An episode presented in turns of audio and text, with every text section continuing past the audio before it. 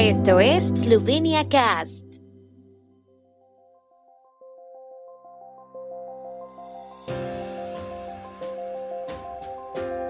Noticias.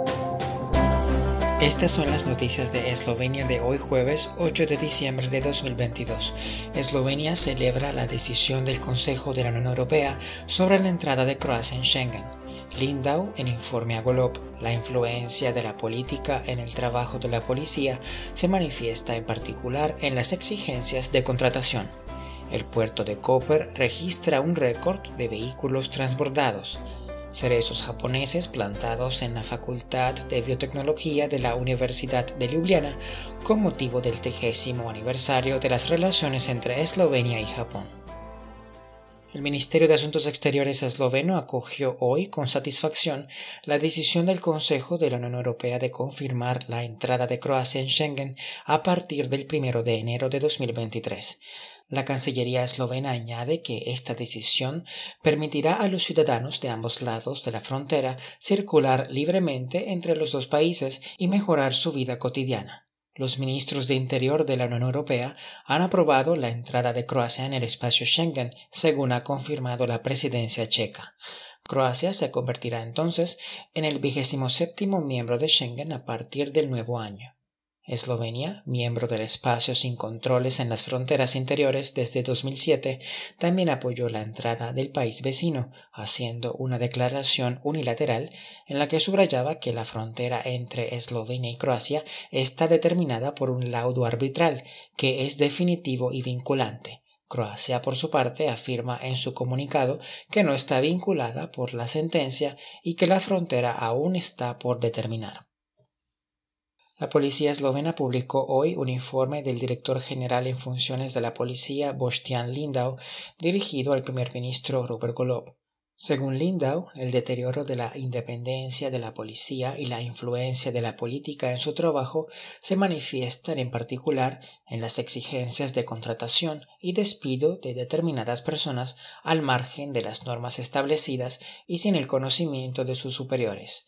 Lindau ve una gran desconfianza en la profesionalidad y la autonomía de la policía en el hecho de que una persona que no es empleada de ninguno de estos cuerpos haya participado en varias reuniones entre ambas autoridades en relación con el decreto gubernamental que dejaba la protección del primer ministro Golob en manos del Servicio de Seguridad del primer ministro.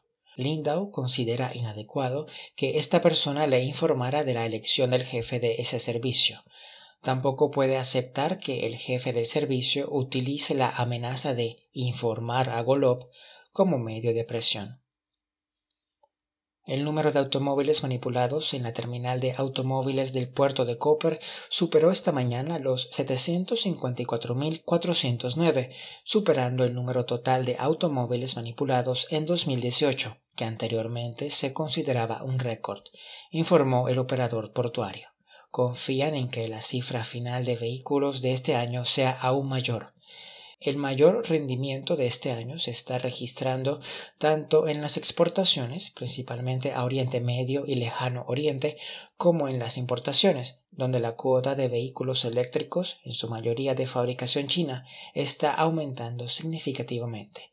La tasa de crecimiento del tráfico de automóviles es notable según los datos disponibles, ya que todos los demás puertos o terminales europeos, tanto del Mediterráneo como del norte de Europa, han alcanzado tasas de crecimiento sensiblemente inferiores, señala Luca Copar con motivo del trigésimo aniversario de las relaciones diplomáticas entre Eslovenia y Japón y en honor de los Juegos Olímpicos y Paralímpicos de Tokio 2020, ayer se plantaron cerezos japoneses y se descubrió una placa conmemorativa en la Facultad de Biotecnología de la Universidad de Ljubljana en presencia del embajador japonés en Eslovenia, Hiroshima Matsushima.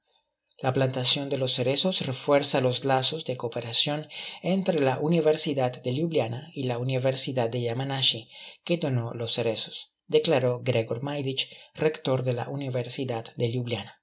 Masaru Iwasaki, vicerrector de la Universidad de Yamanashi, también pronunció unas palabras similares, refiriéndose a los inicios de la cooperación entre ambas universidades. Dijo que las dos universidades habían firmado acuerdos de cooperación en 2017, pero debido a la epidemia de COVID-19 ha habido menos intercambios de estudiantes y profesores en los últimos años. Ahora, sin embargo, se está trabajando para reforzar la cooperación entre ambas universidades en el próximo periodo. El tiempo en Eslovenia. El tiempo con información de la ARSO, Agencia de la República de Eslovenia del Medio Ambiente. Esta noche estará nublado. Las temperaturas del viernes por la mañana oscilarán entre 1 y 6 grados, bajando a 2 grados bajo cero en los valles alpinos y a 10 grados en la costa adriática.